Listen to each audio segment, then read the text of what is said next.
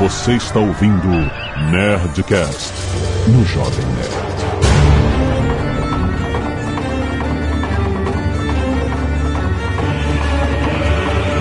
Landa, landa, landa, nerds! Aqui é Alexandre Antônio do Jovem Nerd. Quero saber se Guilherme e Trevisan já receberam muito e-mail da família. De gente, de tio, Lo, tio Longinho, Parentes desconhecidos. parentes conhecidos. Eu mandei e-mail pras minhas tias pra elas apoiarem a campanha. muito bom. Eu sou o Leonel Caldela e eu estou vendo os mundos colidirem. Eu sou JM Trevisan e eu confundo D20 com D12. Muito bom. Eu sou o Guilherme Desvalde e trabalhando na campanha de aniversário de Tormenta, quem envelheceu 20 anos fui eu. Ah, Aqui é Zagal e dinheiro arrecadado é dinheiro na conta corrente. Muito bem, seus nerds! Olha só que foda! Muito pedido a galera! Pediu demais o Nerdcast sobre Tormenta, finalmente! Vamos voltar no tempo e entender as origens deste incrível cenário de RPG nacional que agora faz um sucesso recordista. Recordista, o maior crowdfunding do Catarse ever, né? Isso aí. Mais de 840 mi, mil milhões, não. Caraca, aí, 840 mil reais. Aí ele te milhões, cobra, aí né, ele te meu? cobra. aí ele te cobra. Com 850 milhões ele tem que cobrar. 840 mil não é pouca coisa, não, cara. Não, não é mesmo. É incrível. Vamos mergulhar nesse universo depois do e-mail. Canelada. Muito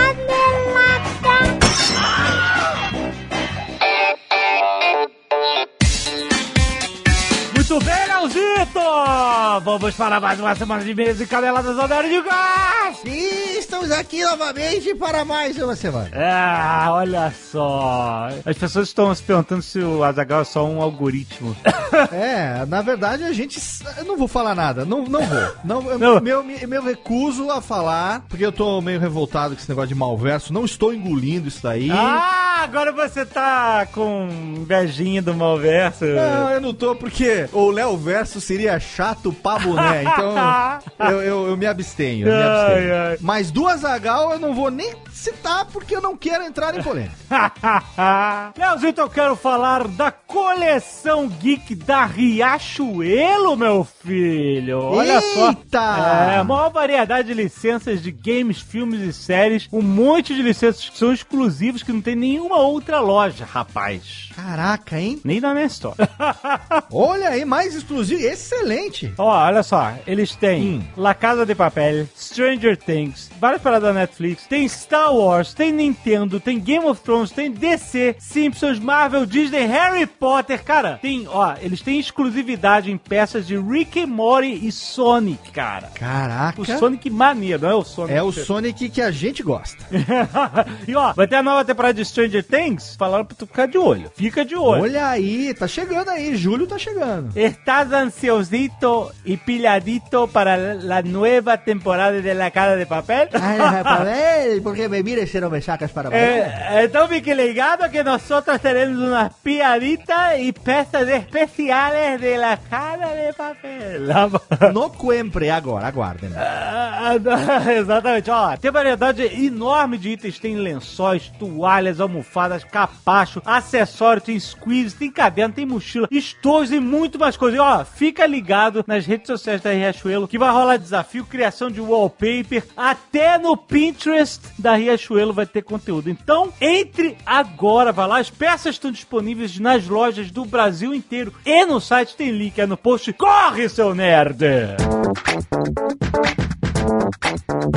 E para os gamers, eu quero falar do Carrefour.com, seu Léo Lopes, que agora tem o seu portal Mundo Gamer Carrefour. O que que é? Ai, ai, ai, meu dinheirinho, meu rico É, dinheirinho. a página que tem tudo que o gamer precisa, que você encontra computador, monitor, mouse, teclado, headset, cadeira, console, jogos, obviamente, e muito mais coisa, cara. Sabe, os mais diversos produtos das marcas mais desejadas, tudo isso tem no carrefour.com. Tem também conteúdo exclusivo em parceria com a Intel para você tirar todas as suas dúvidas sobre qual configuração ideal para o seu computador para você jogar seu jogo predileto. Você quer saber, eu quero poder rodar Star Wars Jedi Fallen Order em novembro desse ano no Ultra, o que, que eu preciso? Tem lá, vai lá perguntar pro Carrefour que eles respondem lá, cara. E se cadastre no Clube Gamer para você ficar sabendo de todas as novidades e garantir, ó, descontos e benefícios exclusivos do portal Mundo Gamer Carrefour.com. Vai lá!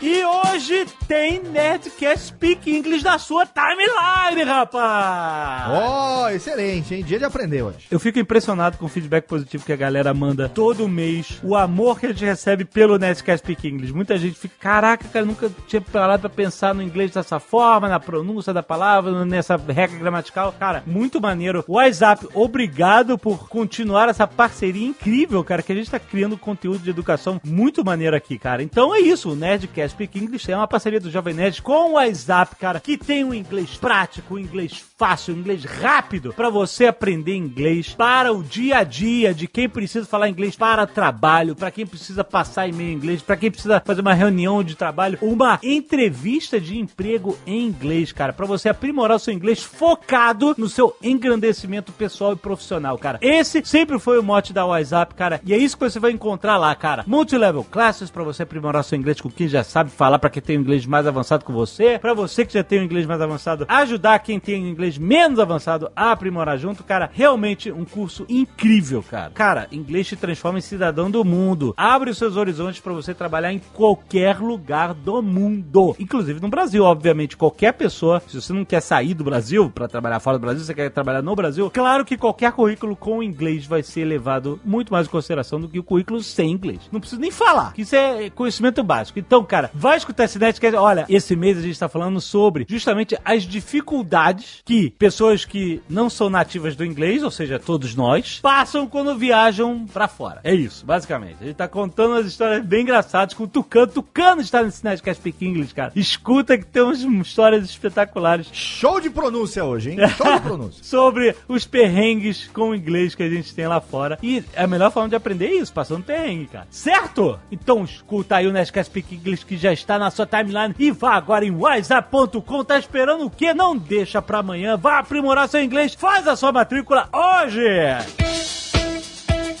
E se você não quiser ouvir os recados e e-mails do último Nerdcast, você pode pular diretamente para... 14 minutos e 41 dados de RPG. Cara, agradecer aos nerds que doaram sangue e salvaram vidas esta semana, como o Gutenberg Florencio, a Juliana Rabelo, o Eduardo Júnior, o Lucas Henrique Cantão, Adriano dos Santos e o Éder Salomão. Muito obrigado, galera! Arte dos fãs, seu Lelopes! Sim, temos aqui o momento mais dramático de todos os RPGs. Hum. Felipe Nascimento, muito obrigado. Excelente. Muito bom, muito bom. Billy, Billy pulando atrás da granada, olha aí. Na verdade, eu estou agora adotando um doguinho, estou agora todo emocionado. Quando eu vejo alguém sacrificando o animal. É, é, e temos aqui também Família Jovem Nerd por Carolina May. Olha que fofuchinho. Muito bom, obrigado, Muito Camila. bem, obrigado a todas as artes dos fãs. Você viu essas aqui, você que está ouvindo através do aplicativo do Jovem Nerd. Todas as outras também estão com o link lá no post. Ítalo Vassali, 22 anos, estudante Paraibuna, São Paulo. Caros nerds, gostaria de contribuir com o assunto do programa com algumas informações sobre o incrível universo da novela Os Mutantes Caminho do Coração. Cara, só deu novela. Olha aí. Primeiramente, a Zagal propõe um crossover com a novela Vamp. Mas na própria novela, os mutantes, tais seres estão presentes ativamente desde a primeira fase. Os vampiros, é isso que você tá querendo dizer? Assim como seus inimigos, os lobisomens, imortalizados pelos personagens Vavá e Pachola. Porém, esta incrível obra da ficção da televisão brasileira não se limita a mutantes e seres de histórias de terror. Mais à frente, a Liga do Bem tem que enfrentar vários outros desafios, como os temíveis Homens-Formiga, uma raça de seres humanoides que habitam o subsolo. Caraca. E impedir uma invasão dos reptilianos que pretendiam dominar a Terra e acabar com os planos de uma empresa maligna que realizava experimentos com mutantes em uma ilha misteriosa habitada por dinossauros. Realmente, os caras foram fundo na no pupurri de loucura que é o universo de super-heróis, cara. Não, não, a gente pode zoar a novela Mutantes e tal, mas o, o mundo dos quadrinhos é essa loucura aí, cara. Exatamente, a única coisa que muda é o budget pra fazer as coisas. Exato, isso, cara, sério, porque se você for olhar, é, você pode falar, ah, que ridículo, tem homens-formigas, invasão de reptilianos, tem vampiro, lobisomem, experimentos, o dinossauro. Cara, se você olhar a batalha final de Vingadores Ultimato, Ultimato? que foi o filme que todo mundo ama, tem robô, homem gigante, Cavalo que voa. tem Pégaso, tem Deus, tem Homem-Formiga, tem É. alienígena, tem mago, cara, tem. É uma loucura.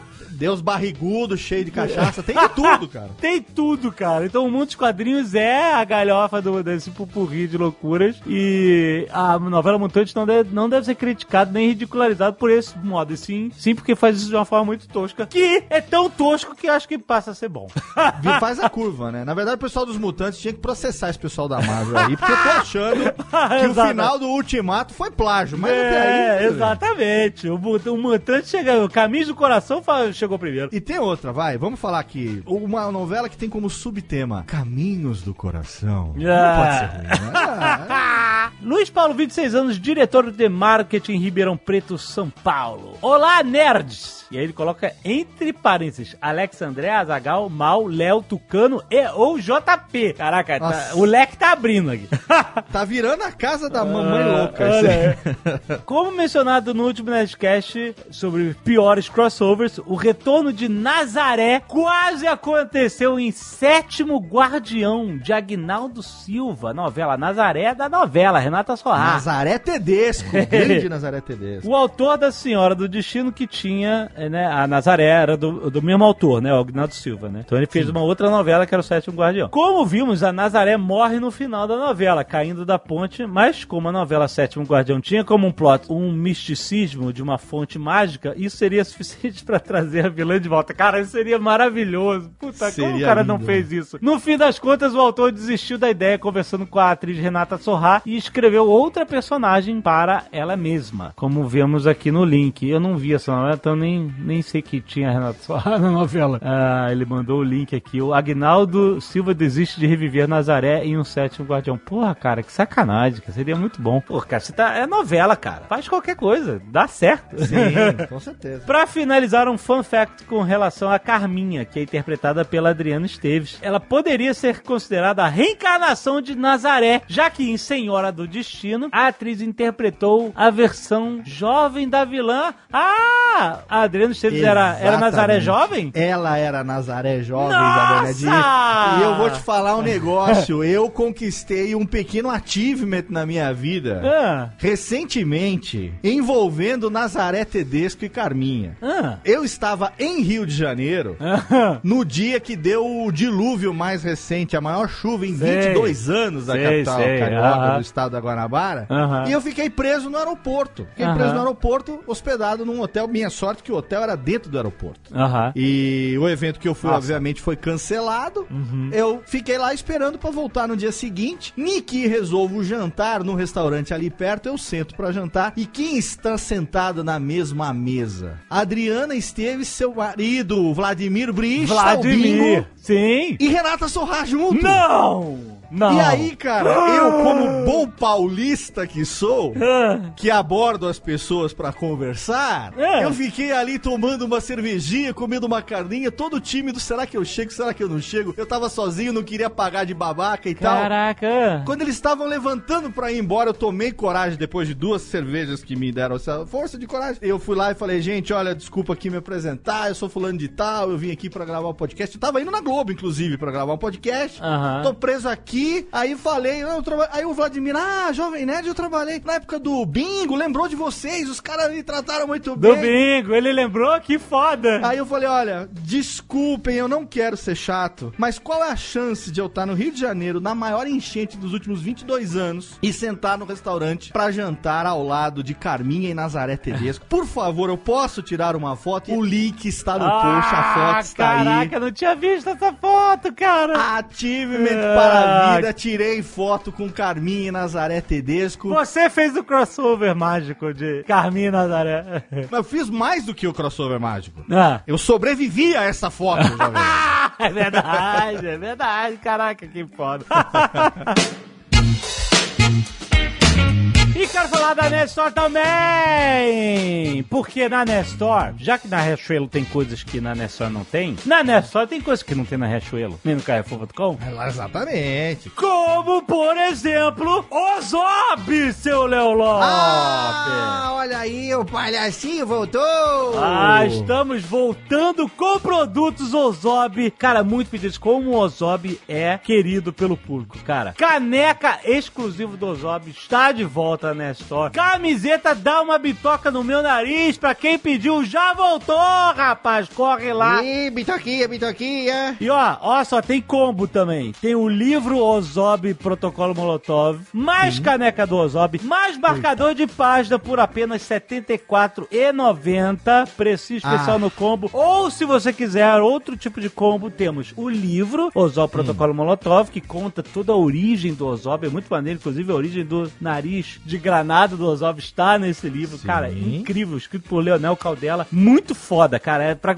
Ó, você que tá na pilha do Cyberpunk, cara, você tem que ler. Esse livro é conteúdo obrigatório pra quem ama Cyberpunk. É muito foda, sério. Então, tem o livro, mais camiseta, dá uma bitoca no meu nariz, mais o marcador de página por apenas R$ 99,90, cara. E ainda tem o combo granada, seu Léo Lopes. O que que é? Eita, é o super combo. É o livro, Mais a caneca, mais a camiseta, só falta dizer que o marcador vem junto. mais também. o marcador de página por cento e- 119,90. É isso aí, rapaz. Ah, não, essa, da, essa daí, lógico. Ó, né? Puta valor agregado. E ainda mais, ainda não, mas não acabou o valor agregado. Na compra do combo Granada, que é esse último, você ainda Sim. leva de brinde um exclusivo adesivo Ozob Skull, cara, é muito irado, é sério. Ai, Deus do céu. Acho que eu vou comprar, vou ter dois livros vou dar um pra presente de alguém, viu? Porque. E se você comprar só o livro, você ganha o marcador de página. É teu, é isso. ah, eu quero só o livro, pelo menos tem o marcador de página. Mas sério, vai lá na Nestor, tem link aí no post, cara, tá cheio de produto Ozob de volta e cheio de combo pra facilitar a tua vida, pra você encher a sua casa de Ozob, o retorno de Ozob da Nerd Store, a maior loja nerd do Brasil, rapaz!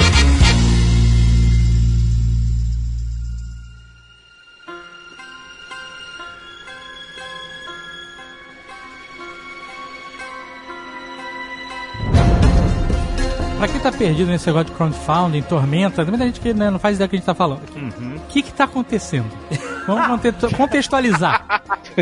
É, cara, eu acho que pra explicar o que que é essa monstruosidade que tá acontecendo, a melhor pessoa é o Guilherme. Que ele é o Dr. Frankenstein que fez isso acontecer, né? Bom, basicamente o que tá rolando é o aniversário de Tormenta. Tormenta é um cenário, um universo de fantasia que tem RPG, literatura, quadrinhos, enfim. A gente vai falar mais dele depois. Mas ele tá completando 20 anos. Tormenta surgiu em 1999 e agora em 2019 a gente resolveu fazer um- uma coisa diferente pra celebrar. E a pegada principal é que Tormenta só durou esse tempo todo por causa da comunidade, dos fãs, dos jogadores, dos leitores. Então, pra comemorar, a gente queria fazer algo que chamasse o pessoal, que unisse essa galera. Enfim, queria fazer algo junto com o público. E daí a gente resolveu fazer essa campanha de financiamento pra lançar um novo jogo de RPG, já que Tormenta surgiu como um RPG. Fazia sentido que o- no aniversário de 20 anos a gente é, voltasse às origens e fizesse um novo jogo. E aí a gente fez essa campanha de financiamento coletivo pra galera poder participar da criação desse novo livro. E é uma coisa meio inédita pra nós, porque, claro, a gente sempre teve um, um contato com o público muito próximo, justamente por ser um cenário brasileiro e a gente tá no Brasil, tá falando com o pessoal em evento, mas Aham. criar um livro junto com a participação do pessoal mesmo é a primeira vez. É uma coisa de RPGista, tá acostumado a, a criar história em conjunto. A galera curtiu, embarcou na ideia e tá aí, tá levando RPG até onde nunca chegou antes. Maneiríssimo, cara. Mane... Cara, parabéns. Olha só, ainda faltam um pouco menos de 20 dias pra terminar. Ainda não terminou a campanha de crowdfunding. É, A não ser que, né? Que negócio de tempo e espaço. É, não sei se você Depende. esteja ouvindo isso, mas não, no futuro, mas a gente tá ouvindo junto da publicação, falta um pouco menos de 20 dias, é, já tem 840 e tantos. Quer dizer, não sei se pode ter. A gente tá gravando isso na segunda-feira e tá publicando na sexta, né? Pode ter explodido. Mas você ainda pode contribuir, cara. Tem aqui o, sabe, todos os, os brackets de apoiadores: o plebeu, o aventureiro. Mas eu quero saber o herói- seguinte. Herói épico. Tá com quase 900, 900 mil aí. Sim. Qual era o objetivo de vocês e qual era o sonho mais distante de vocês, em termos de valor de arrecadação? Então, cara, o objetivo era 80 mil reais. Com 80 mil, o livro não dava prejuízo. Aham. E a gente ia estar felizão, assim. Ia ser um puta livro. Ia ser um puta livro, cara. Só que assim, nosso objetivo interno, que a gente não falava pros leitores, era só entre a equipe mesmo, a gente esperava conseguir 350 mil. Era, porra, sonho, assim, sabe? Aham, que foda. E 350 mil foi no primeiro dia. Caraca. É, que incrível, cara. Não, o Guilherme falava 350 mil e eu falava, Guilherme, você tá maluco. você tá louco. Porque assim, eu sempre chuto baixo. Eu sou o pessimista da galera.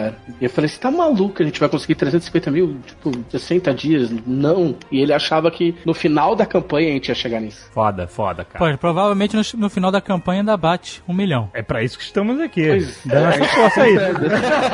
é isso que queremos. Ah, pelo ritmo, pelo número, acho que nem precisava do Netcast, mas a gente pode tomar esse crédito pra ele.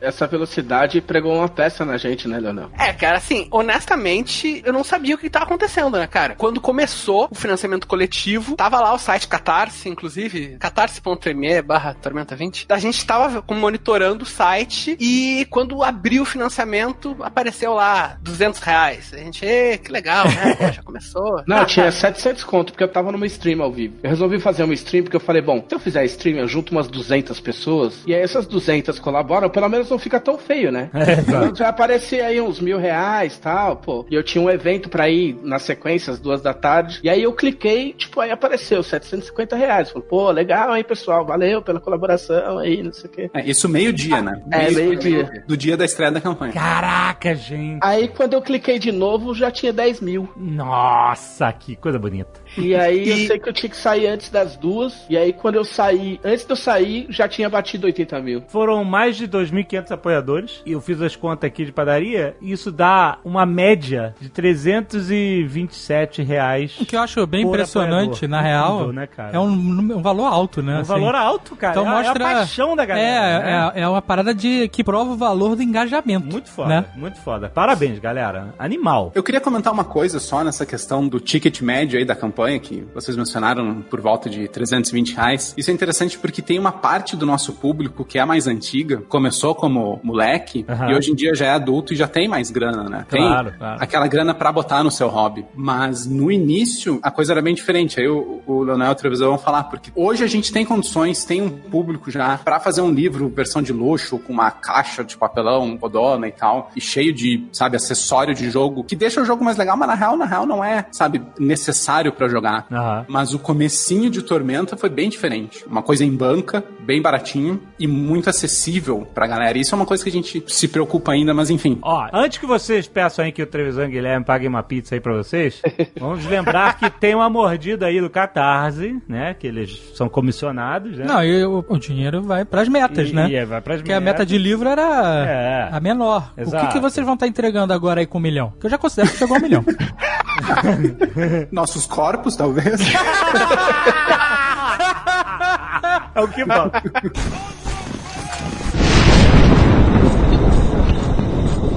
Eu quero conhecer mais essa história, justamente onde tudo isso começou. O Eu que, que é tormenta? O que, que é tormenta? Né? É, exatamente, é o conceito Muita gente do não mundo, sabe. Exatamente. Acho que a gente poderia começar lá pela Dragão Brasil, revista sobre RPG. Olha que loucura. Quem imaginaria?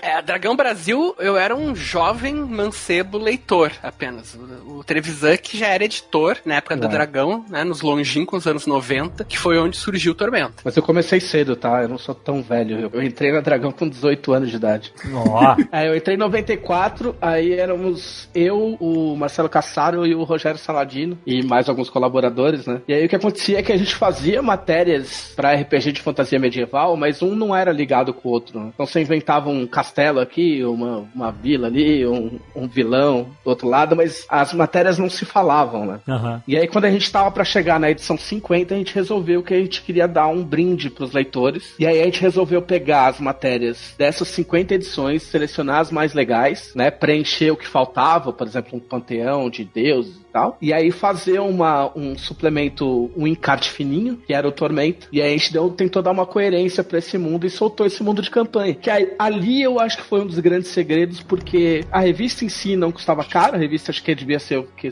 uns 5 reais na época. E aí você ganhava o Tormento de brinde e a tiragem era por volta de 20 mil exemplares. Mas aí era um encadernado separado que vinha junto com a revista? É, era separado. Era como se fosse um livreto separado da revista que vinha junto com ela. É, não mas era era- encarte porque não era dentro, né? Mas ele vinha junto. Era em formato de revista. Tu comprava a revista e vinha no plastiquinho ali, a Dragão Brasil, e na edição 50 veio Tormenta com a tagline Um Novo Mundo de Aventuras. Era igual, era do mesmo formato da revista Dragão, é isso. Isso, era o formato americano. E tinha quantas páginas, mais ou menos? Puta, eu não lembro, 92? Era, Eu, não, acho, que- eu menos. acho que tinha 80 a primeira edição e É. tinha uma diferença, porque a revista era colorida e esse o livro era preto e branco. Mas aí no livro vocês contavam background e já estabeleciam um cenário de RPG jogável ou era só um background? Sim, a gente dava o cenário meio umas pinceladas do cenário, porque o que interessava pra quem ia jogar Tormenta é que era um mundo em que uma tempestade de demônios aparecia do nada e destruía tudo. Olha aí a tormenta, Zagal. É, a Tormenta. a própria Tormenta. E Essa é a Tormenta. esse que era o diferencial. Então, o que o cara precisava saber, basicamente, era isso. E tinha pouca coisa, na real, no livro. Tinham cinco cidades, tinham alguns NPCs, tipo o Mestre Arsenal, que era um, um NPC clássico. Já tinha o Iron Fist, que era o, o chefe da Aliança Negra, que era um exército que destruiu todo um continente, sobre o qual o Leonel escreveu o livro o ano passado, né? A Flecha de Fogo. e aí tinham essas coisas, mas, mas não era muita coisa. Deixava muito espaço pro jogador e pro mestre pirar em cima, sabe? É, ele tinha uma pegada meio mundo de RPG de videogame, né? Tinha algumas cidades que eram É. pontos que os, os jogadores podiam sair e tinha algumas ameaças pro grupo enfrentar. Uma coisa legal é que ele já nasceu com um pouco de história, porque Tormenta é de 99, mas como as matérias eram das edições anteriores da revista, tem alguns personagens de Tormenta que são mais antigos do que o próprio Tormenta. Sim. É porque a gente pegou citações, por exemplo, tipo, tem um deus do Panteão de Tormento que é o Nimbi. E o Nimbi é o deus do caos, da sorte do azar. E virou um personagem super principal em Tormenta. E na verdade ele foi tirado de uma frase de um conto que eu tinha escrito antes, entendeu? Só falava o ditado sobre Nimbi no conto. E aí a gente aproveitou só esse trecho falou: bom, já citou o deus do caos, então vai ter o deus do caos. E pra quem lia a revista era legal porque eram quase que uns easter eggs, assim. Tormenta começou como essa colcha de retalhos, né? Que começaram a chamar Tormenta de colcha de retalhos como se isso fosse uma crítica, mas tanto os criadores quanto os fãs encamparam isso, porque foi um cenário que surgiu de várias ideias separadas que foram sendo unidas. E é legal porque o cenário sempre teve uma pegada diferente, por exemplo, dos cenários que a gente tinha na época, nos anos 90, que eram importados, que eram cenários mais pesados, mais, sabe, tu tinha que estudar muito e ler livros gigantes e caríssimos para entender sequer a superfície. O Tormenta era baseado em algumas cidades e em algumas personalidades. Personalidades de vilões, personalidades de Deus, que isso é uma coisa que o público brasileiro se conecta muito. Sabe, eu via isso quando eu era jogador e leitor do Dragão Brasil e vejo isso agora, sabe? Tanto, por exemplo, o próprio caso de Gunnor, né, que surgiu no Nerdcast RPG,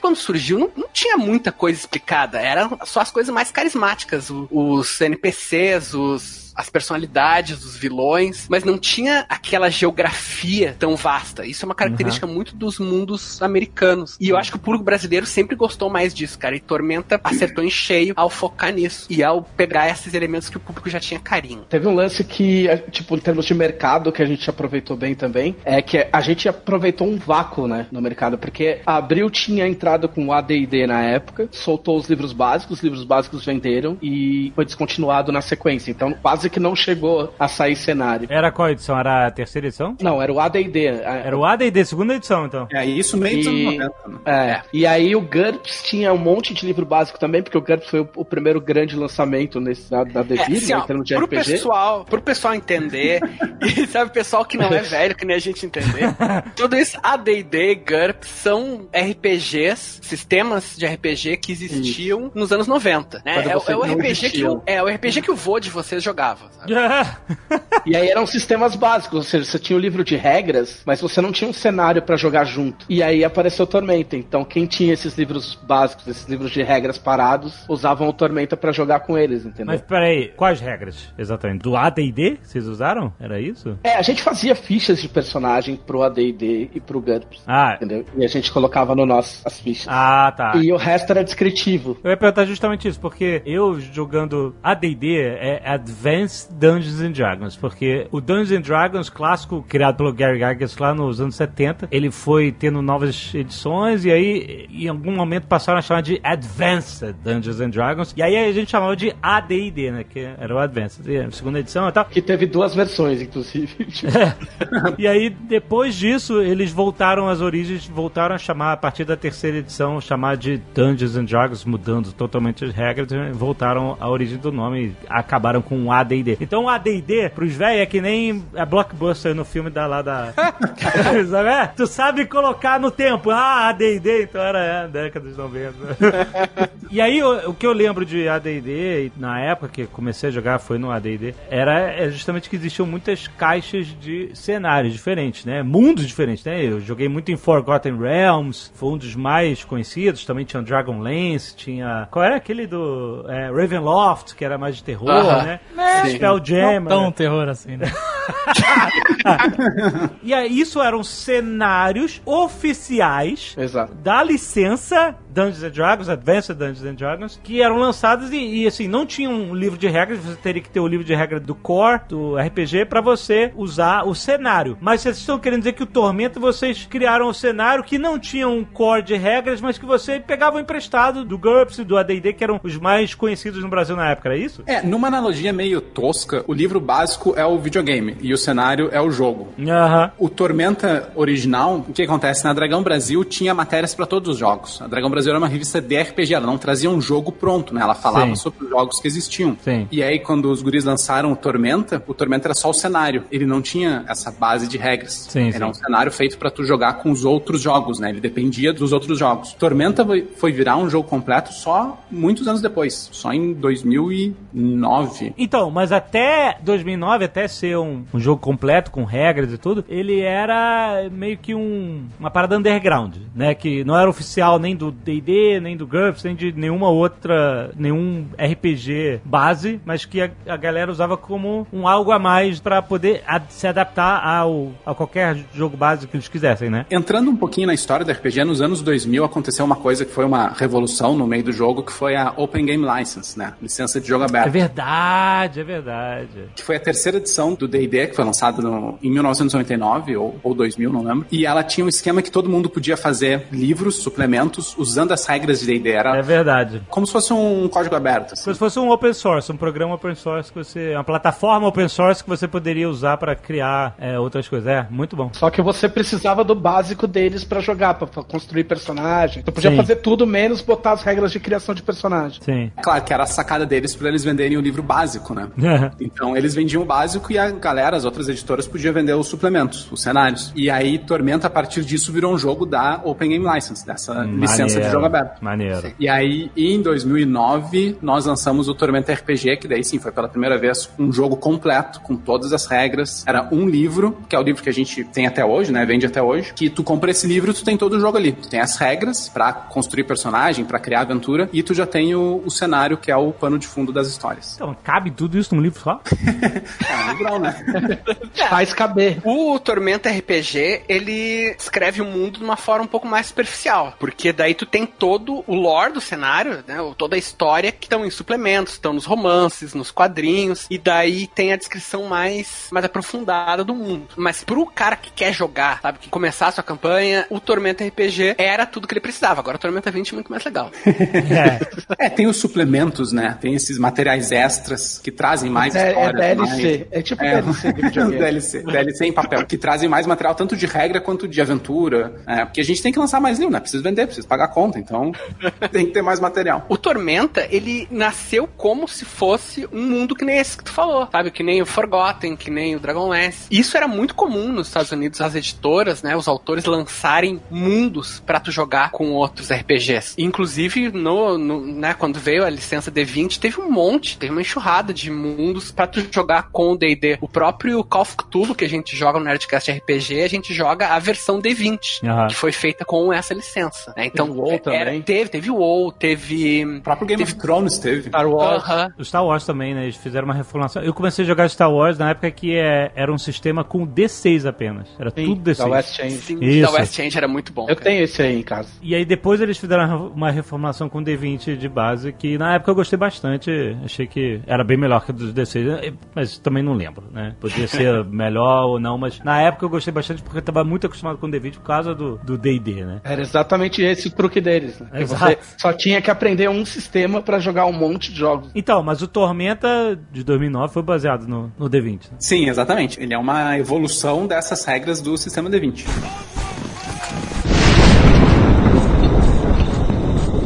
Quando você começa a criar uma regra nova, mesmo que você use de base esse open source deles, o que, que você procura de diferencial para que você justifique ter um próprio set de regras seus? Assim, a pegada de Tormenta, claro, tem o lance dele ser brasileiro, então ele é mais voltado porque o nosso público gosta, né? A gente tá muito acostumado a, consumir eh, material americano, mas a gente tem um gosto um pouco diferente. Os RPGs americanos são muito focados em exploração de masmorra. Tu entra na masmorra, mata monstro, pega dinheiro e Ah. volta pra vila. Aham. Aí compra item melhor, volta pra masmorra, mata mais monstros. Parece, parece bem americano isso.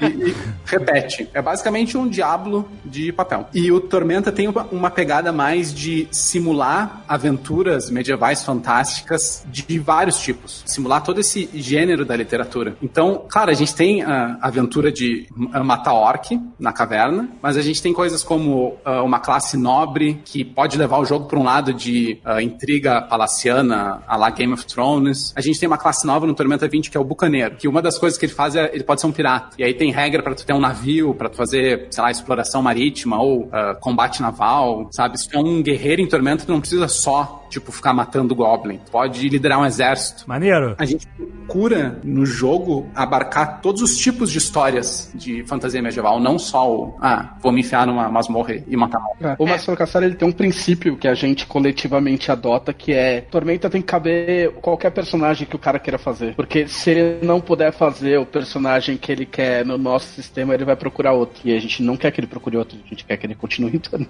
Ah, É, Tormenta, ele é voltado para um tipo de aventura que, assim, cara, no bom sentido, é uma aventura mais, mais diversão mesmo, sabe? O público americano, ele gosta, em geral, muito de regra e gosta de coisa muito específica, sabe? Se tu vai jogar com samurai, tem um jogo específico. Se tu vai jogar com pirata, tem que ter outro jogo específico. E o público brasileiro, a gente sente que gosta mais da mistura. Um pouco da chutação de balde, tem um elemento mais, uma pegada, não é exatamente de humor, mas um pouco mais descontraído também, né? Não é um jogo tão sisudo. Porque acho que quando o cara tá muito preocupado com a regra, ele não tem muito foco no, no storytelling, no role and play, né? Ele tá mais preocupado em jogar dado e, e seguir as regras ao máximo, né? Aquele jogador que do Rex, é o Rex.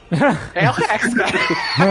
Mas Fora então, o livro de regras. é porque- Eu, por exemplo, quando jogo, o sistema é o guia das ações e, e, né, Sim, é como a sim. gente vai chegar, vai definir, definir conflitos e tal. Mas eu gosto do roleplay. É, porque sabe? tem muitas maneiras de se jogar RPG. Uma que você pode estar simplesmente sentado e fazendo roleplay a maior parte do tempo, só imaginando, conversando, fazendo fazendo diálogos e tal. E outra que você pode, obviamente você pode misturar, mas tem gente que gosta de jogar só praticamente um jogo de tabuleiro Dungeon Crawler, né? Onde Sim. você tem miniaturas, Sim. o tabuleiro quadriculado, você mede distância da magia, área e tal, isso aqui, tudo, tudo baseado no, no tabuleiro, mais do que na imaginação, né? Que obviamente os Nerdcast de RPG eles são, eles vão mais pro lado do roleplay, porque mesmo porque as pessoas não estão vendo nada, né? Só vendo as interações. Mas assim, isso é muito característico de videogame, né? Essa parte de, de você é, usar as regras de combate ao máximo, né? De você contar quadradinho de distância e tal. Eu tenho uma opinião bem forte sobre isso, na real. Porque, assim, eu sou muito fã de RPG enquanto hobby, né? Nossa, que surpresa. e pra mim, o RPG é uma coisa muito forte porque a base dele é a contação de história, que é Exato. a atividade mais básica do ser humano, né? Sim. E aí tem isso que vocês estão falando, esse debate, esse dilema entre o, o lado mais narrativo do jogo, mais vamos contar uma história, e o lado mais mecânico das regras. Exato. E isso é uma diferença do Tormenta pros RPGs americanos, porque. E aí também, se tu for na, na origem do RPG, fica bem fácil de entender isso, porque a gente tava falando antes, o RPG surgiu nos anos 70, e ele não veio do nada, né? Ele é uma adaptação dos antigos wargames. Literalmente jogo de batalha, de exército. Então, não tinha história. Tipo, eu tenho meu exército, tu tem teu, a gente vai se matar. É, começa o jogo e pronto, começa a portaria.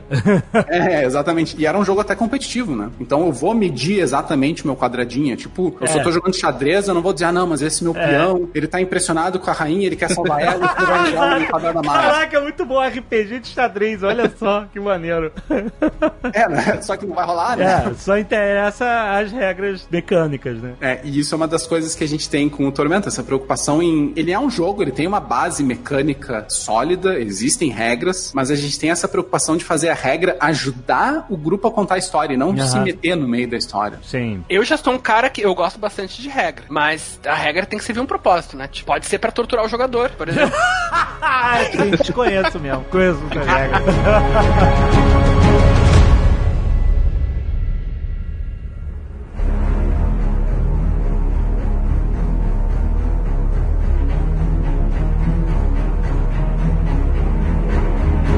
Eu queria explorar um pouco a- o lore de Tormenta. Justamente, você mencionou que a base do mundo é essa tempestade de demônios e tal. Conta mais pra quem não conhece qual é essa base. É algo que já aconteceu, algo que vai acontecer, é uma profecia ou é o passado? Antes de eu falar, passar pra quem sabe falar, a gente passou quantos anos? Eu acho que pelo menos uns 4, 5 anos sem explicar pra ninguém o que, que era direito a tormenta. então, tipo assim, a gente só falava que era uma tempestade, caía um monte de demônios, se entrasse lá, você tava fudido. Era basicamente isso. A gente só foi explicar direito quando o Leonel entrou no, entrou na jogada. Ah, Leonel. É sempre assim, o Leonel chega pra definir o lore. Exatamente. A, a gente enrola, o Leonel define. Exatamente. É, Era um lance assim, ah, tem a tormenta e ela é muito foda. Mas como ela é, ela é muito Ela foda. é muito foda. É, foda. muito fácil. Caraca, mas é muito louco porque é bem parecido com a história do Huff Gunner, né? É, e até do Ozob também. É, é Não, isso. é, na- o- o- nasceu num gameplay, né? É. universo bem superficial, baseado só no que a gente precisava Umas- pro jogo. Umas informaçõezinhas Né? assim, E, bits e de informação. no, no Huff Gunner, principalmente, que a gente já tem três livros, né? O universo tá monstro, né? Exato, incrível. Essa é a fase mais legal, cara. É a coisa que eu mais sinto falta, porque naquela época, tipo assim, você escrevia lá, tipo, ah, e o guerreiro atravessou os portões do avesso e dos arcos dourados. E você, tipo, meu, foda, não vou explicar essa merda, porque eu nunca vou ter que né? explicar. Exatamente.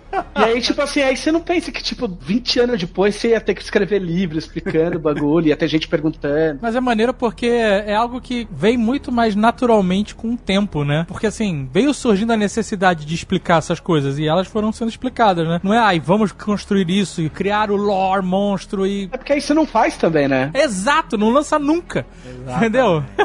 Você Exatamente. fica amontoando coisa e, e você acaba não fazendo. Mas de fato, assim, antes do Leonel explicar o que é a tormenta, quando eu escrevia na revista, eu escrevia, tipo, e pensava, eu não vou ter que explicar isso nunca, ainda bem. entendeu? então, tipo, um monte de coisa volta, assim, tipo, a grande batalha. Tipo, ah, depois da grande batalha, eles colonizaram. Tipo, meu, eu não sei o que é a grande batalha. Tipo, não me pergunta. Aí se alguém perguntava, eu falava assim, não, isso é um grande segredo. Não sei nada.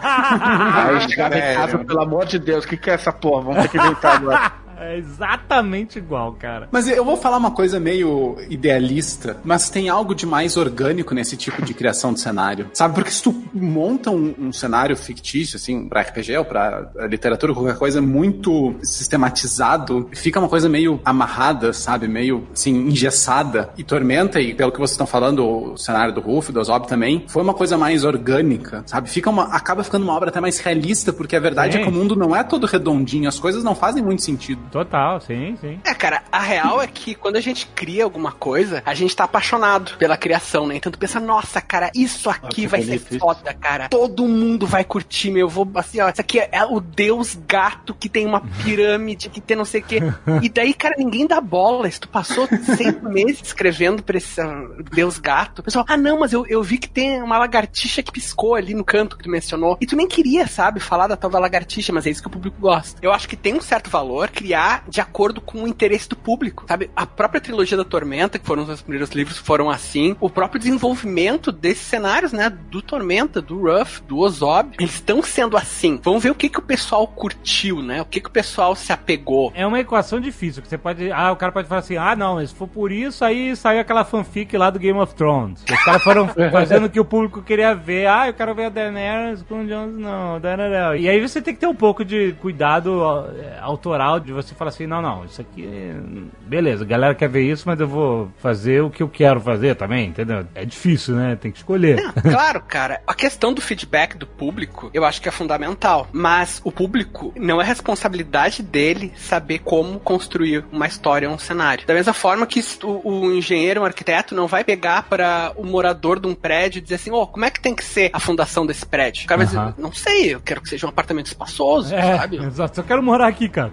É, Exatamente. O cara sabe o efeito. O público, o consumidor, tem a obrigação de saber o efeito Aham. que ele quer, não a causa, né? Sim, Não como, exatamente, exatamente. Mas, enfim, eu entrei, Tormenta. Eu, na verdade, foi em 2003 que eu comecei, mas eu só fui publicar mesmo O Inimigo do Mundo, que foi meu primeiro romance de Tormenta, em 2006. Mas como é que vocês se conheceram? Como é que foi essa união? Foi mais ou menos assim, eu tava desesperado, eu queria escrever, queria ter uma, É o melhor jeito de É começar o uma história. É melhor. não. Olha, eu tava desesperado. Esse é o, melhor, o início de qualquer boa história. É o que leva uma pessoa a ser escritor é estar desesperado. porque É a última saída. Exatamente. Sim, mas não, não tem outra alternativa, né? Mas não, eu tava tranquilo, no meu, no meu, na minha Não, emoção, não, de não tem boa. graça nenhuma.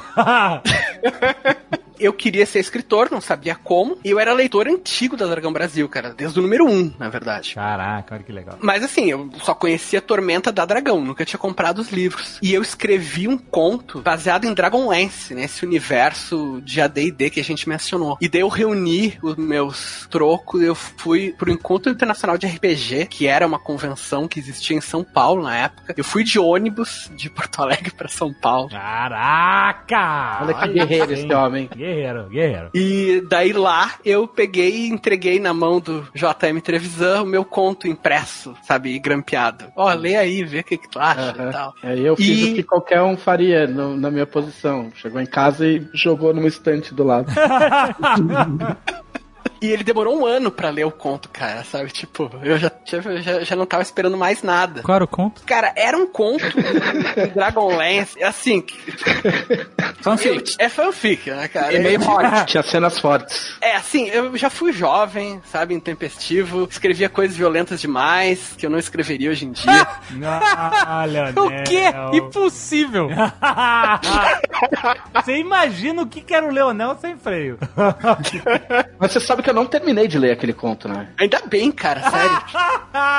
Mas enfim, daí Trevisan, enfim, leu o conto depois de um ano e me convidou pra escrever um outro conto que seria era de Tormenta e seria publicado. Só que ele me perguntou assim, cara, o que que tu acha de Tormenta? Tu gosta do cenário? E eu falei pra ele, olha, pra te falar a verdade, eu não conheço. Eu só conheço o que que tá na, na Dragão Brasil, não li os livros. E ele falou assim, então faz o seguinte, lê um livro aqui que é o Reinado, explica todo o mundo de Tormenta, é um livro sem regra, explica todo o mundo de Tormenta. Tormenta. Eu fui na loja do meu grande amigo Guilherme livro. e tinha- eu peguei emprestado o Reinado. Isso, É. faz, isso faz 16 anos e eu ainda não devolvi. E não devolveu? Caraca, muito bom. Por isso que o caixa não fechou naquele dia.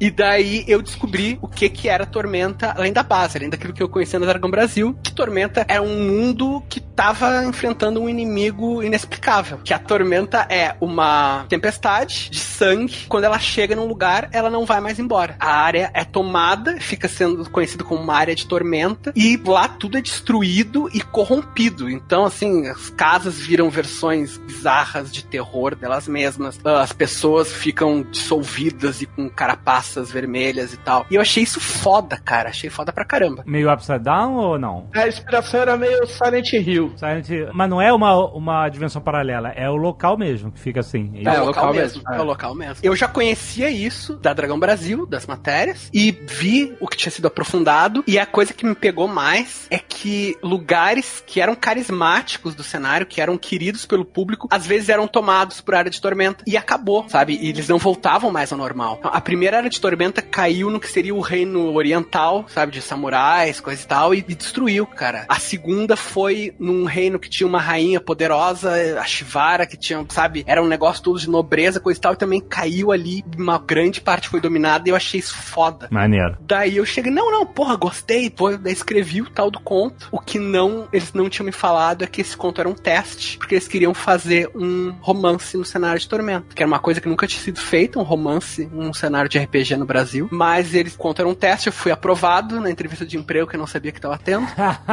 Melhor entrevista. Mas foi o conto que eu falei que era uma merda, não? Foi, foi o conto que falou que era uma merda. Porra, tu aprovou?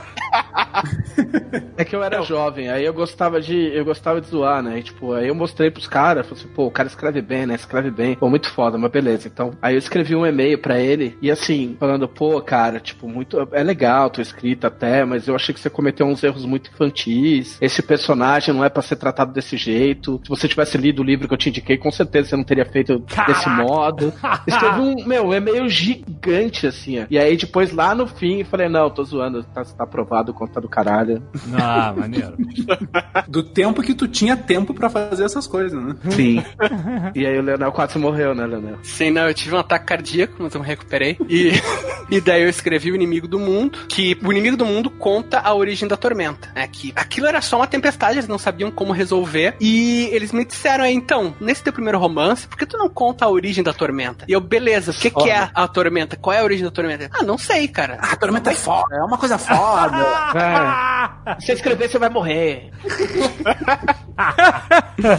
Daí eles falaram, cara, dá uma ideia aí, vê se tem uma ideia. Deu, porra, velho, não acredito. Mas daí eu. Alguma ideia que de preferência vá além do ah, é foda. Exato. E daí eu dei a minha ideia do que, que seria a verdade sobre a tormenta e a origem, e eles curtiram, e daí eu escrevi o Inimigo do Mundo, passei um ano escrevendo, naquela época eu era mais devagar. No momento em que o livro tava pronto pra ser lançado e diagramado, e porra, tava assim, eu já, eu já tava com passagem comprada pra ir pra um evento em Belo Horizonte, que ia ser o lançamento do livro. Aham. Daí a gente recebe a notícia de que a editora tinha desistido da linha Tormenta, dado um calote em todo mundo, porque Ah. tava super mal administrada e, sabe, coisa de nepotismo interno. Que isso? E enfim, e o livro ficou sem casa por dois anos, cara. Foi horrível. Caraca, que monstro, cara. Só que nesse meio tempo eu já era tradutor de RPG, trabalhava pra Jambô, que tava começando, e eu daí liguei pro Guilherme Deiswald e perguntei pra ele, cara, quem sabe a Jambô não se interessa por Tormenta? E daí essa parceria começou. Daí finalmente uma editora que não dá calote, que não, não É. finge que o material não tá vendendo. É- Peraí, peraí, peraí, peraí, peraí, peraí. Como assim? Como finalmente? É, eu falei pra Tormenta, cara. Ah, bom. Nerd Books tá no coração aqui, cara. Cuidado aí, compadre. Essa editora aí, os caras que não vamos citar nomes pra não causar constrangimento, mas esses caras eram tão picareta que eles fizeram um chute em mim, no Rogério Saladini, no Marcelo Cassaro, E aí pararam de atender telefonema. Nossa. E aí depois a gente ficou sabendo, cara, que os caras, eles mudaram de nome, né? Aquela picaretagem tradicional. Mudaram de nome e tal, disseram que a gente nunca tinha trabalhado lá. E aí, cara, eles retalharam os nossos livros, né? É uma prática normal de editora quando você tá com um livro encalhado no estoque. Tipo, é mais barato você retalhar, mandar retalhar os livros e vender de volta pra indústria de papel do que você deixar armazenado. Só que eles fizeram isso com todo o nosso material pra não servir de prova. Todos os livros de Tormentas, Dragão Brasil que foram publicados naquela época só existem o que tá na mão da galera. Caraca. É, Enfim, e nisso eu tava no limbo, porque eu tinha escrito um livro, né? Na época tu falava, hoje em dia ainda, né? Mas principalmente na época tu falava assim: não, eu escrevi um livro, vai ser publicado, eu vou ser um escritor. As pessoas me olhavam, claro, nossa, que bonito. a gente, a gente tinha divulgado até na. Sim, tinha sido divulgado. Chegou a cara. divulgar. Tapinha na cabeça, né? Não, não, Aham, imagina, sim. cara, "Ah, claro, que Não, bonitinho, vai, escritor." vai, vai. Mas enfim, e o livro nesse meio tempo ainda vazou pirateado, cara. A gente não sabe como.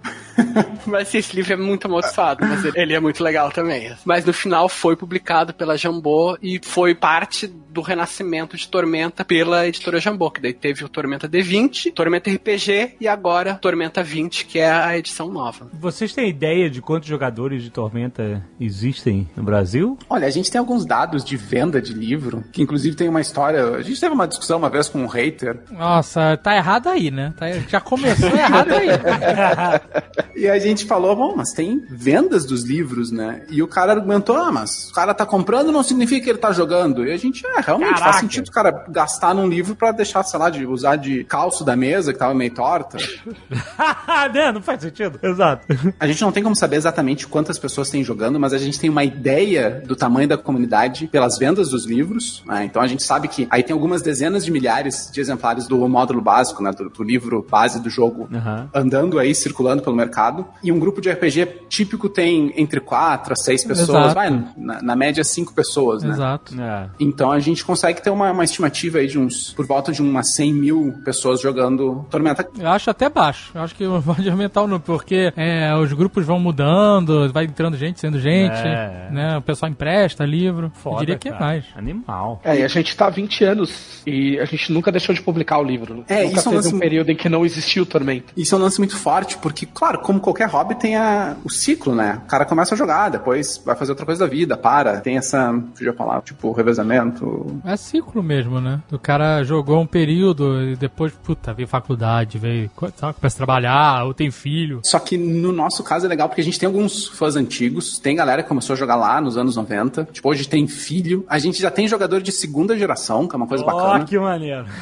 É, com 20 anos dá, É, né, cara? É, a gurizada que tá jogando porque o pai jogava ou ainda joga. Maneiro. E a gente também tem um público novo, sabe? A gente vai em evento, a gente vê a molecada, guri, guria jogando, sabe? Pitoquinho, assim. A gente já tá naquele nível de ter as duas coisas. Tem o público novo que faz essa renovação e também tem o público mais velho. E Tormenta sempre teve essa característica de ser acessível. Tem o livro de luxo e também tem o suplemento menor e tem o módulo básico mais antigo que pode se continuar sendo jogado durante anos e anos. Então a gente tem algumas histórias, né, que não são dados, mas são umas anedotas. Tem um amigo nosso que trabalhou com censo e o cara foi pra Amazônia, naquelas cidadezinhas assim, que o principal modo de chegar na cidade de barco. Aham. E ele disse que ele entrou numa casa que tinha um pôster de Tormenta na parede. Caraca, que maneiro, cara. que foda, cara. Eu já vi, até achei esses dias a foto. Eu tava no centro de São Paulo e tinha. Tá ligado aqueles caras que faz camiseta desenhada com aerógrafo? Aham. E aí, eu, tipo, o cara tinha uma camiseta que era uma ilustração de Holy Avenger, que é um mangá baseado em Tormenta, assim, tipo, tudo meio, meio torto, assim. Eu falei, meu, de onde você achou? De onde você copiou? Ele falou, ah, eu achei esse desenho por aí e resolvi fazer a camiseta. Caraca, que maneiro. Já tá na cultura popular, mano. O sucesso mesmo é quando tiver a Xerox encadernada, né? E- É, Com Ah, espiral. mas isso aí, isso aí acho que já tem. viu? Isso é o sucesso do RPG, mano. exatamente. Quem não jogou uma, com a, a Xerox encadernada no espiral não sabe o que é RPG. amigo. A gente tem que falar de alguns produtos de Tormenta, né? Um deles é Holy Avenger, que foi um mangá que começou antes de existir o cenário oficial de Tormenta, escrito pelo Marcelo Cassaro e desenhado pela Erika Wano. E mas é baseado no mundo e à medida que o mangá foi sendo publicado, o mundo foi publicado oficialmente e ganhou mais coesão, né? E Holy Avenger é a segunda série de quadrinhos mais longeva do Brasil. A primeira é Mônica, Caraca. a segunda é Holy Avenger. E o Marcelo Cassaro e a Erika Wano foram premiados pelo governo do Japão por causa de Holy Avenger. Caraca, sério? Não. Não sabia. Sim, é. Que irado. Cara, até hoje, o Cassaro às vezes fala pra gente: não, não, hoje eu não posso porque eu tenho uma, ca- uma- uma janta no- na casa do cônsul do Japão. Caraca. O Cassaro tem uma história muito legal disso, porque no meio do mangá tem aquela briga, assim, aquela puta de que só é mangá se é feito por um japonês no Japão. Aham. E o Cassaro nunca chamou Holy Avenger de mangá, apesar de ser desenhado no estilo, né? E, e ser uma história no- nos meios, inclusive ela é uma história que tem início, meio e fim, né? Não é que nem quadrinho americano que vai até o infinito. Mas apesar de seguir todo o gênero, ele nunca chamou de mangá por respeito aos mangakas originais, né? Aham. Ele disse, não, é um quadrinho brasileiro em estilo mangá. É, Só que aí teve essa premiação que o Leonel falou, que é o International Manga Awards, que é um prêmio que o governo do Japão dá pra criadores de obras que são em estilo mangá que não são japoneses. Aham. Por aquele lance de, ah, o pessoal tá espalhando a cultura do Japão pelo mundo. claro, claro, né? Eles foram finalistas desse prêmio, né? Eles tiveram um jantar com o cara que na época era o, o ministro da cultura do Japão, que depois se tornou o primeiro ministro do Japão, e o ministro disse, ah, parabéns pelo mangá de vocês. E aí o Cassaro disse, ah, eu não chamava o Holy Avenger de mangá, mas depois que o ministro da cultura Claro. do Japão chamou, quem sou eu pra dizer que não é? Agora tem, tem, né? respaldo. Aí só manda o print. Que foda, que foda. Maneiríssimo, cara. É, o Holy Avenger foi uma das obras básicas do cenário, né? Junto com a, a própria trilogia do- de romances do Leonel.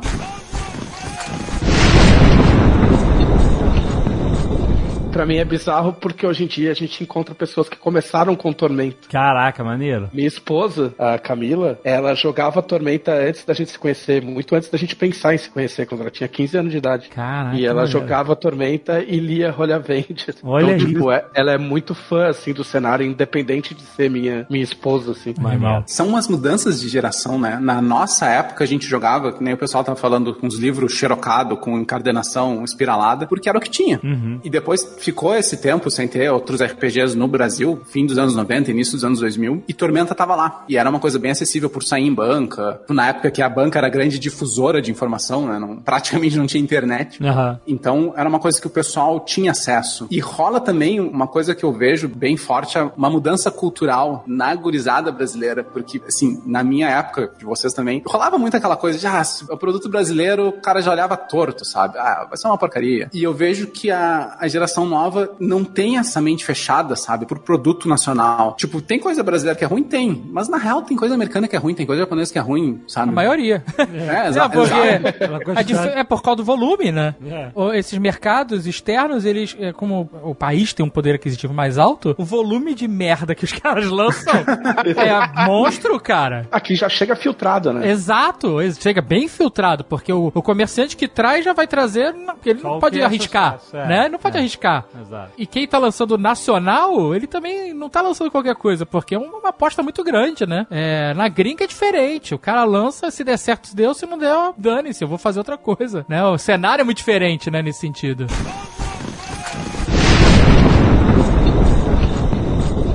Nesses anos todos, é, vocês têm alguma história de fã, de jogador de Tormenta que o cara contou e vocês nunca mais esqueceram? Tipo, o que aconteceu na campanha dele ou que mudou a vida do cara de alguma forma? Teve uma vez que a gente estava num, num evento grande, dando uma palestra, e uma palestra sobre Tormenta, sobre RPG, e sempre no fim da palestra tem aquela hora de perguntas, né? E a gente tava respondendo a pergunta da galera, todo mundo fazendo brincadeira e tal, e uma hora levanta um, rapaz, um gurizão assim, e faz uma pergunta sobre, sei lá, o lore do cenário, a gente responde, e tá, beleza, segue o baile, né? Nada demais aí. E acabou a palestra, a gente foi pro stand da Jambô dentro do evento, tava dando autógrafo, e nisso chega uma senhora, vem falar comigo, e ela diz, ah, eu sou a mãe do rapaz que fez a, a última pergunta, e eu queria falar que meu filho tá no espectro do autismo, ele sempre teve muita dificuldade pra falar, ele não tinha amigos, não, não conseguia se relacionar com ninguém na escola, e aí ele conheceu o Tormento, começou a jogar RPG, começou a se soltar, e hoje eu vi o meu filho falar em público na frente de 300 pessoas, graças ao trabalho de vocês. Caraca, que Caraca, maneiro, que hein? foda, hein? Que História foda. Coisa do demônio isso. Né?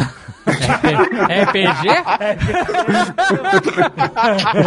Porra, animal, cara. Muito maneiro. E teve a história também de um rapaz, também foi em evento, né? Que a gente acaba tendo esse contato próximo com o público nos eventos. Um rapaz que era disléxico, ele nunca conseguia realmente ler, porque era uma dificuldade muito grande para ele, mas ele conseguiu se aprofundar na leitura através do RPG, que ele acompanhava Tormenta, Aham. e aquilo era o interesse dele, né? Ele tinha um objetivo, digamos assim, com a leitura, que era o de poder jogar. Então ele veio falar conosco e falou, acho que especificamente com o Caçaro, e contou né, a história dele, que ele conseguiu superar a dificuldade dele com a leitura através do RPG, lendo pra poder jogar. Ah, cara, é maneiro. É tudo que a pessoa, a pessoa precisa de um, de um estímulo, né? Algo que desperte interesse. Isso é foda, cara. Vocês jogando. Quais são as melhores histórias de vocês jogando? Vocês já jogaram com o Leonel Mestrano? Vocês sabem o que, que é isso? A gente jogou, a gente jogou recentemente aí. Assim, ó, eu acho que a melhor história recente é essa, porque quando tava rolando o começo do financiamento, a gente tava subindo bastante, mas a gente não tinha ideia de que ia bater tão rápido, né? Eu fiz uma aposta com a galera. A Camila, minha esposa, é cosplayer. Aham. E eu sou o careca. então eu falei no chat, eu falei, se a meta bater em 24 horas, eu vou fazer uma live de peruca. Aham. Ah, Entendeu? pô, fácil. Não é tão fácil. E, e aí o Leonel, no embalo, falou assim: ah, então tá bom. Então se bater em 24 horas, eu mestro uma aventura amanhã. Oh. E aí eu, beleza, então eu jogo a aventura de peruca. Caraca, aí sim. e aí a meta bateu em uma hora e a gente se Ah, né? cara, E eu- nada como um desafio pra galera. E eu tive que jogar. Como é que era o- a cor da peruca, Leonel? Você que lembra o nome certinho? Era laranja com penteado, era isso? Era laranja com penteado, cara. Que, sério, o televisor parecia, sei lá, cara, um Beatle mexicano, sabe? Com aquela Beleza. peruquinha assim. Ah, eu, eu achei gato, cara. Eu, Ah, eu, eu fiquei igual o Ric Flair da luta livre. Quem é?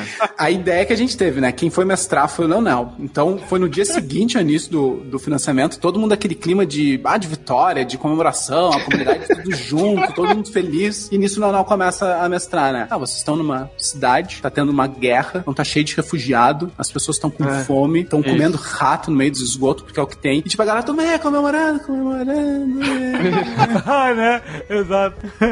Leonel, o Leonel é um cara difícil, né? e eu só pensando, Leonel, era pra ser uma celebração, não? Exato, né? Porra.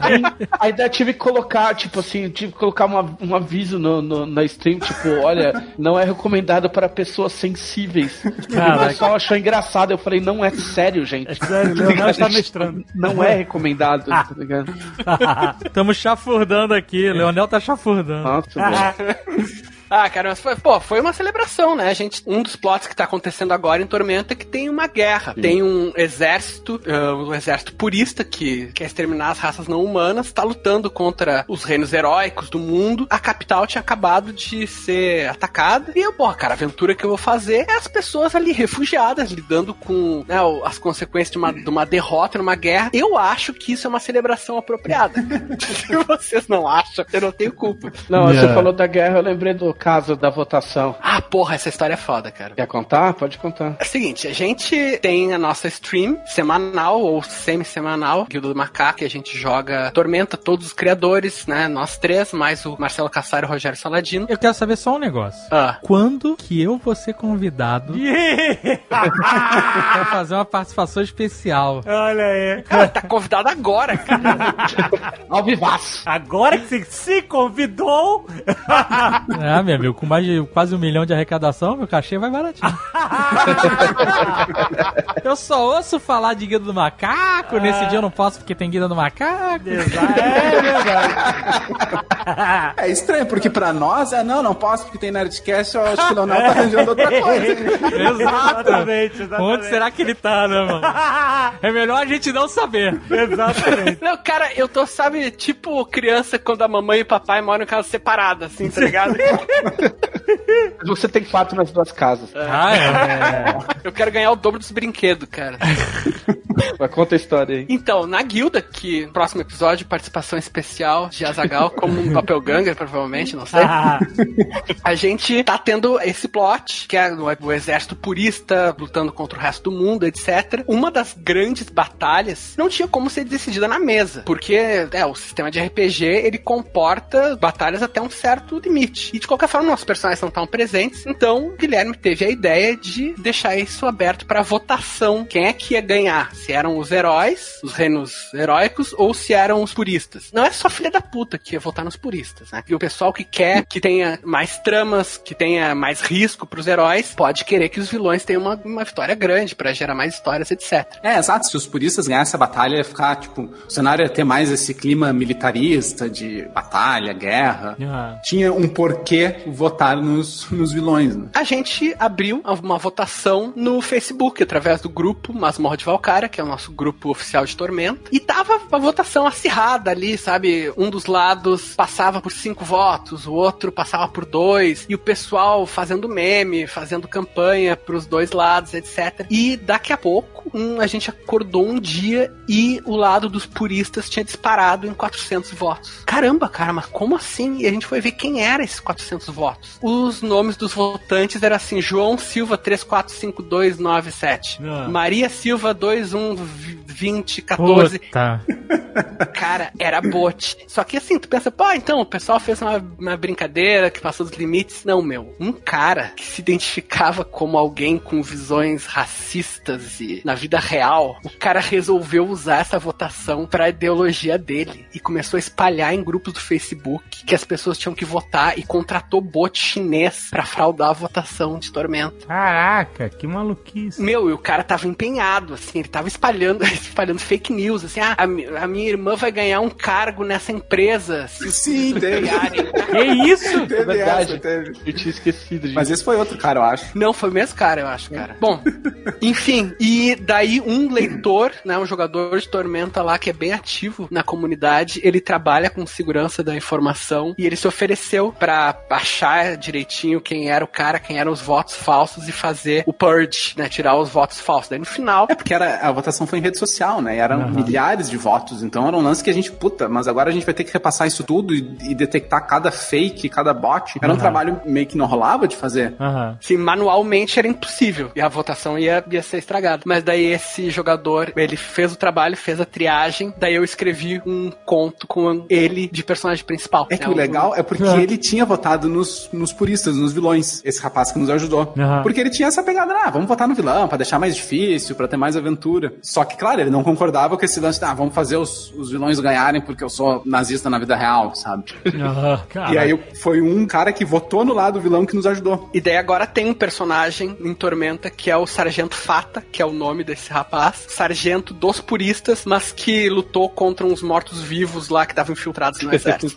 Umas sombras, meio sem rosto, assim, que tava ajudando. Muito bom. A gente transformou a fraude em lore do Muito cenário. bom, muito bom. Aqui tudo se aproveita, cara. Nada, Exato. nada vai fora.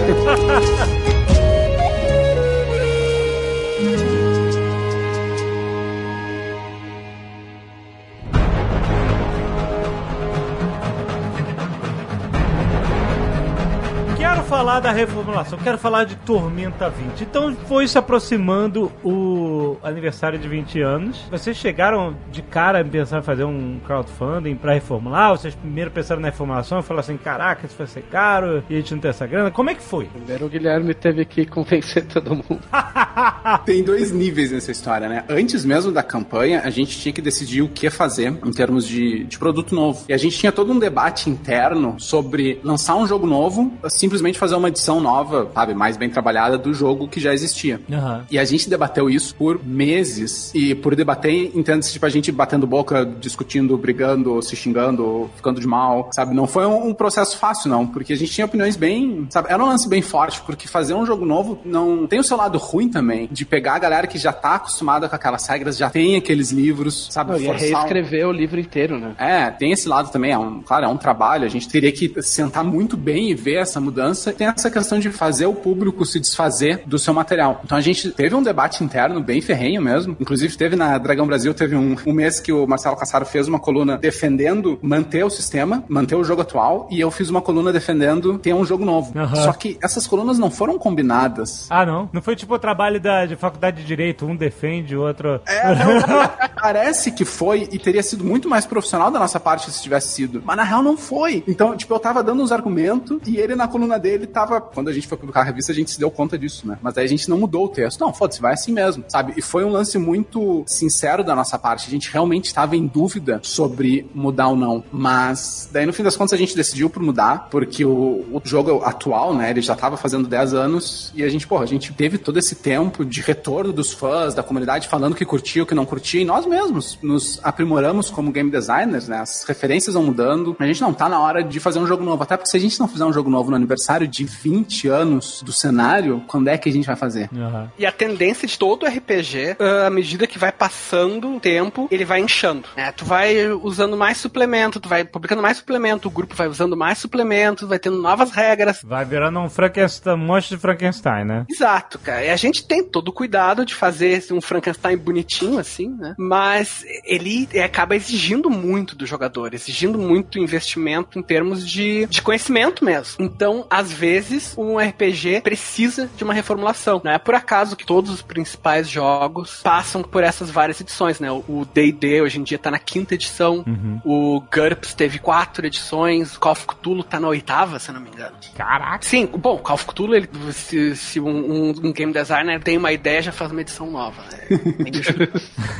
É, é a tendência tu reformular e tu seguir o que é atual em game design. Tormenta RPG, ele é um sistema D20, né, um sistema eh, baseado no D&D, adaptado para o público brasileiro e para as necessidades do jogador que gosta mais de história. Tormenta 20, ele continua tendo a base do D20, a base D&D, mas ele já pega muita referência de jogos mais atuais, até de jogos mais narrativos, jogos mais alternativos. Principalmente é uma oportunidade da gente se desapegar de algumas coisas que são muito características de D&D, sabe? Tem algumas regras que foram feitas pra D&D, pra quem quer ter a experiência D&D. Se tu joga aquilo, tem a sensação de D&D e não necessariamente a sensação de Tormenta, né? A Tormenta já tem a sua cara própria em 20 anos. Então a gente tá tentando fazer um sistema que seja mais Tormenta do que D&D. É, aquilo que a gente estava falando antes do tipo de história que tu quer emular, né? E o- os RPGs americanos é muito essa coisa de pancadaria e exploração de masmorra. E no Tormenta a gente tem mudado isso no jogo. E foi uma das nossas diretrizes. Vamos deixar o jogo mais aberto. E, então teve esse lance que ajudou a decidir a fazer o, o livro novo, realmente ser um jogo novo. E teve uma outra questão que Tormenta, enquanto cenário, o próprio lore dele foi crescendo. Que nem a Nona disse, a gente, claro, tinha um cuidado, mas ao longo do tempo a coisa foi ficando um pouco, sabe, inchada, tinha muitas obras. A verdade é que chegou num ponto em que, se tu queria começar a conhecer a Tormenta, mesmo que tu não fosse jogar RPG, só quisesse ah, ler os quadrinhos, ler os romances, o cara não sabia direito por onde começar. Então a gente se deu conta que para ser mais amigável pro público ah, novato, a gente precisaria ter um- uma porta de entrada mais clara.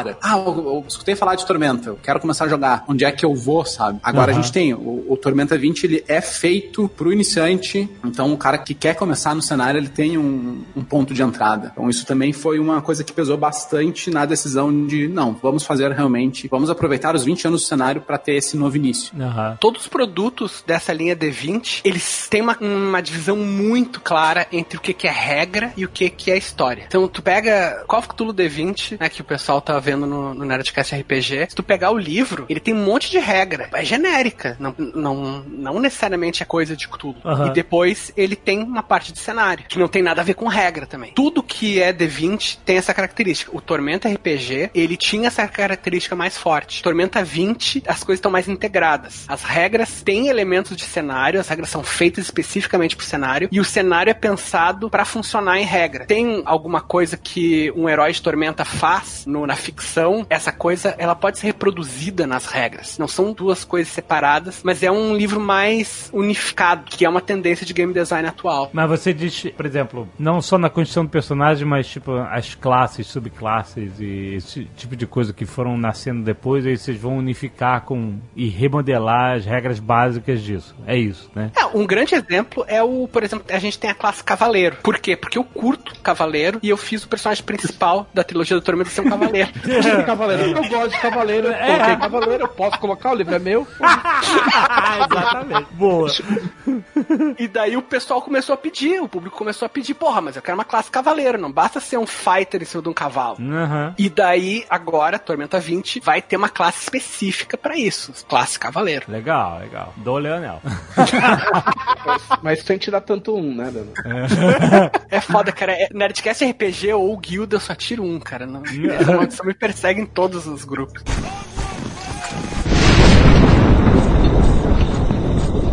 Então, o novo livro, ele vai ter as classes, as raças, é, magias, é, cenário, monstros, ou o que que vai caber tudo isso no livro lá?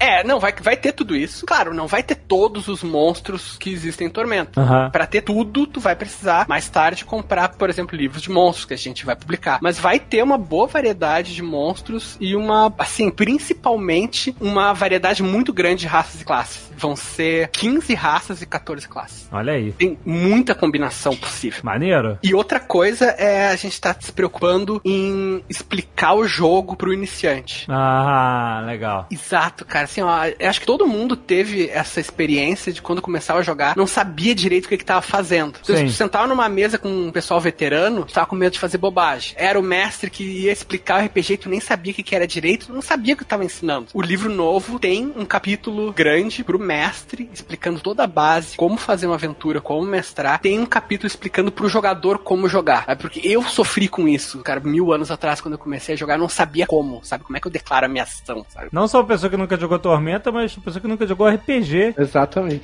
Exato, cara. de alguma forma, né? Porque é isso que é o desafio, né? Porque às vezes a pessoa fica muito intimidada com, ai, mas é um livro inteiro, é muita regra, não sei o que, não sei se eu vou conseguir e tal, e aí depende dos amigos estimularem ou não, mas às vezes você quer começar e conhece a galera pela internet e, tal, e pô, cara, você devia.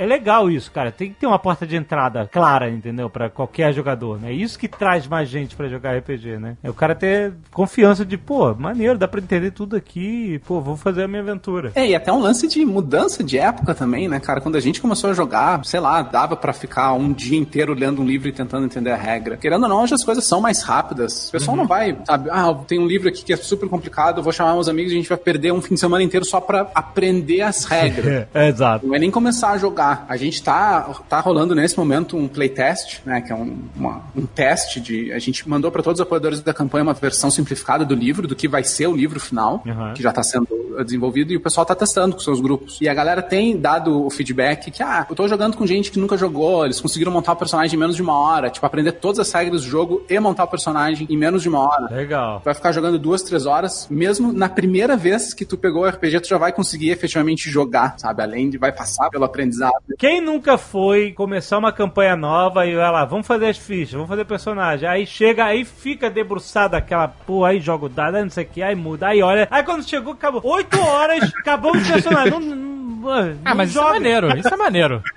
É muito tempo. Ah, mas quando a gente jogava Holy Master, Porra, mas isso é de Nossa, sacanagem nossa, também, né? ah, era um dia, era um dia, o primeiro dia de jogo era fazer os personagens. fazer e era divertido, cara, era O legal. Holy Master é- não é um bom exemplo. É um ótimo exemplo. Qualquer RPG é um bom é exemplo RPG se você se diverte. Eu sei. Mas era divertido. É que é o RPG mais complicado do mundo, Holy É Master. porque Ele não um- tinha informática na época. Holy Master é o RPG oficial do Rio de Janeiro. Só carioca, sem, sem brincadeira. Só carioca jogava Holy Master. Malas Artes, deve ser culpa da Malas Artes que vendia. Era Xerox. Era Holy Master, Merp, tinha aquele Amber. Merp, pode escrever. Eu joguei Merp também. Caraca. Só no Rio que jogava. Caraca, nunca ouvi falar. Mas era, cara, era divertido fazer os personagens. Principalmente no Holy Master, porque você tinha contrapartidas, né? Então era. É, e era mu- um jogo muito específico. Hoje em dia ele seria melhor jogar se você tivesse um dado digital que te fosse abrindo o dado, né? Não era aquele cheio de tabela? To- não, Milhões de Compendiums. Tabelas. impossível. Eram livros de tabelas. Esse jogo, se você puder jogar no Excel, seria maravilhoso.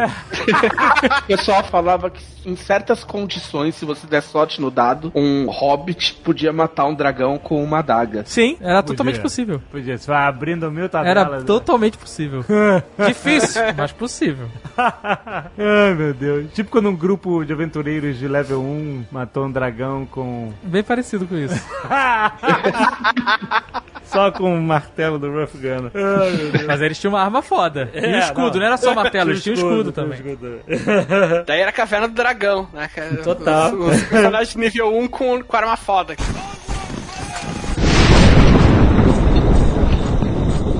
Na verdade, a gente decidiu fazer o Tormenta 20. né? Vamos fazer o Tormenta 20. Legal, vamos fazer um novo RPG pra comemorar os 20 anos do cenário. Mas aí entrou a segunda parte. Como que a gente vai fazer isso? Uhum. E aí entrou a questão, começou a questão da campanha, né? Vocês já pensaram nisso? Essa É. foi a parte em que a gente achou que o Guilherme era maluco. Por quê? Por quê, cara? Porque assim, parecia uma grana muito alta pra mim. Eu sou um completo ignorante de administração ou coisas do tipo. Eu vejo um financiamento coletivo e eu só vejo, tipo, trabalho e problema.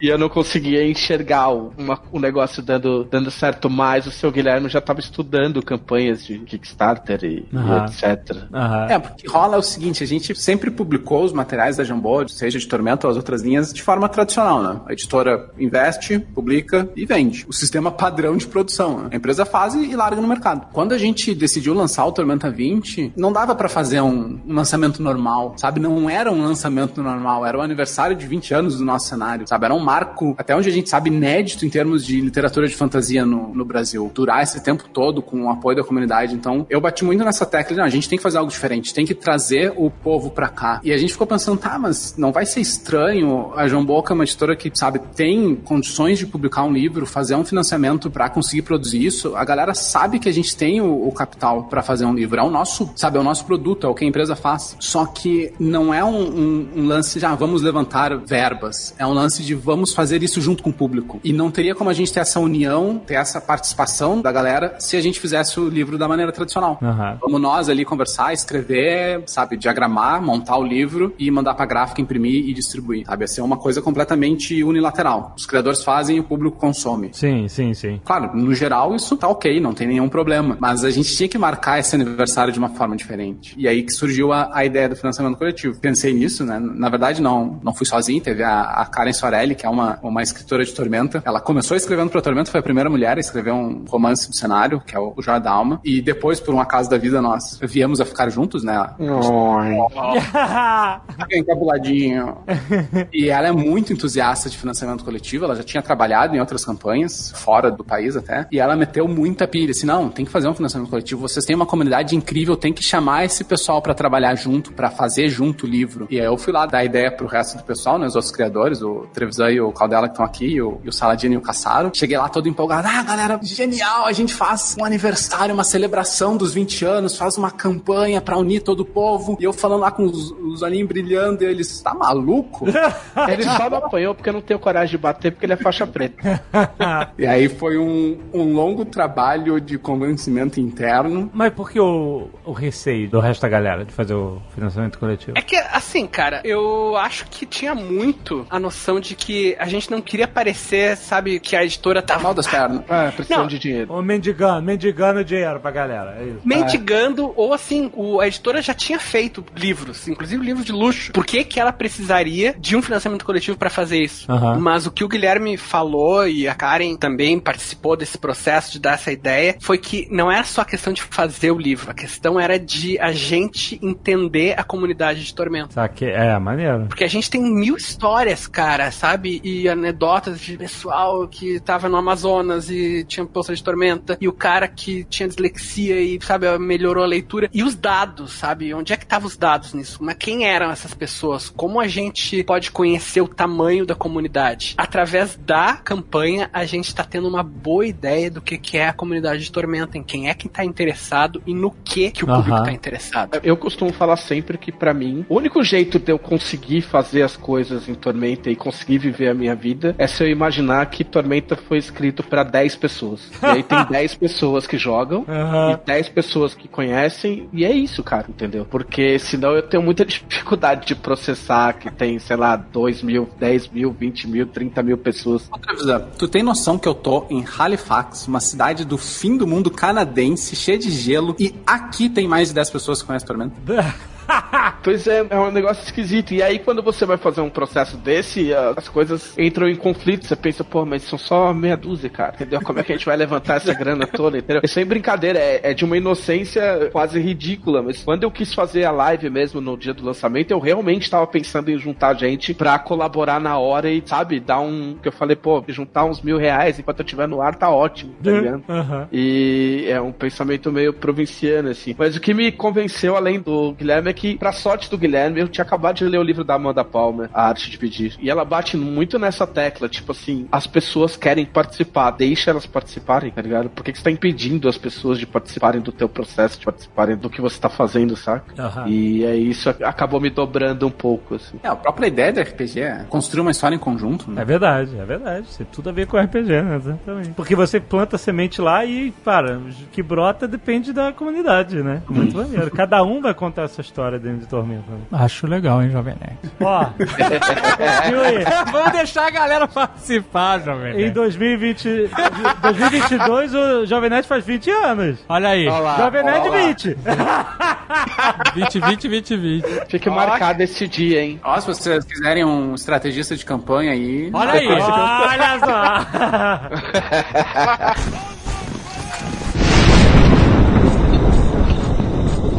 Olha, gente, é, ainda tá rolando a campanha, ela vai até o dia 9 de julho de 2019, às 23h59. Então, se você quiser fazer parte, se você tá conhecendo Tormenta agora, cara, mergulha, vai lá em catarse.me barra Tormenta 20, já, já é histórico. Vamos fazer chegar a um milhão, porque um milhão tem aqui, ó, curta-metragem de Tormenta. Caraca. É isso aí. Aí vai ser loucura. Chuva de sangue e demônio? Eu quero ver. Aí eu quero ver. Exatamente. Vamos fazer chegar um milhão essa porra, cara. Muito bom, gente. Parabéns aí, mais uma vez, cara. Parabéns, Feito galera. fudido. Incrível. Inesperado, Obrigado, obrigado, né? cara. Mas, porra, merecido. merecido porque merecido. mostra o valor da comunidade de 20 anos aí de trabalho, né? É um inesperado, mas é um inesperado do bem. Sim, com certeza, né? Finalmente, né? Finalmente. Finalmente uma boa notícia. A gente queria fazer mais um jabá, se der, porque a Dragão, na verdade, ainda existe. ah, então faça, por favor. É, o endereço da Dragão é apoia.se barra Dragão Brasil. A revista sai todo mês, é em forma de PDF, tem mais de 100 páginas de RPG todo mês e a contribuição mínima é 7 reais mensais, que não dá nem pra comprar uma Coca-Cola. hoje em dia. É. Legal. Tem de conteúdo de RPG, de jogo mesmo, tem aventura, monstro, e tem mais coisa de cultura nerd no geral. Tem a, a coluna mensal do Leonel, que ele fala de narrativa, né? Tanto pra mestres quanto pra escritores de, de fantasia de ficção. Eu sou fã dessa coluna do Leonel. Acho um. Não, é sério, eu acho um ensinamento muito valioso pra quem quer escrever. Eu leio a tua coluna. Apesar de não ser lá essas coisas, né? Como... Pô, cara, agora o papai e a mamãe estão se juntando contra mim. É que tu ficou adolescente. Tá rebelde.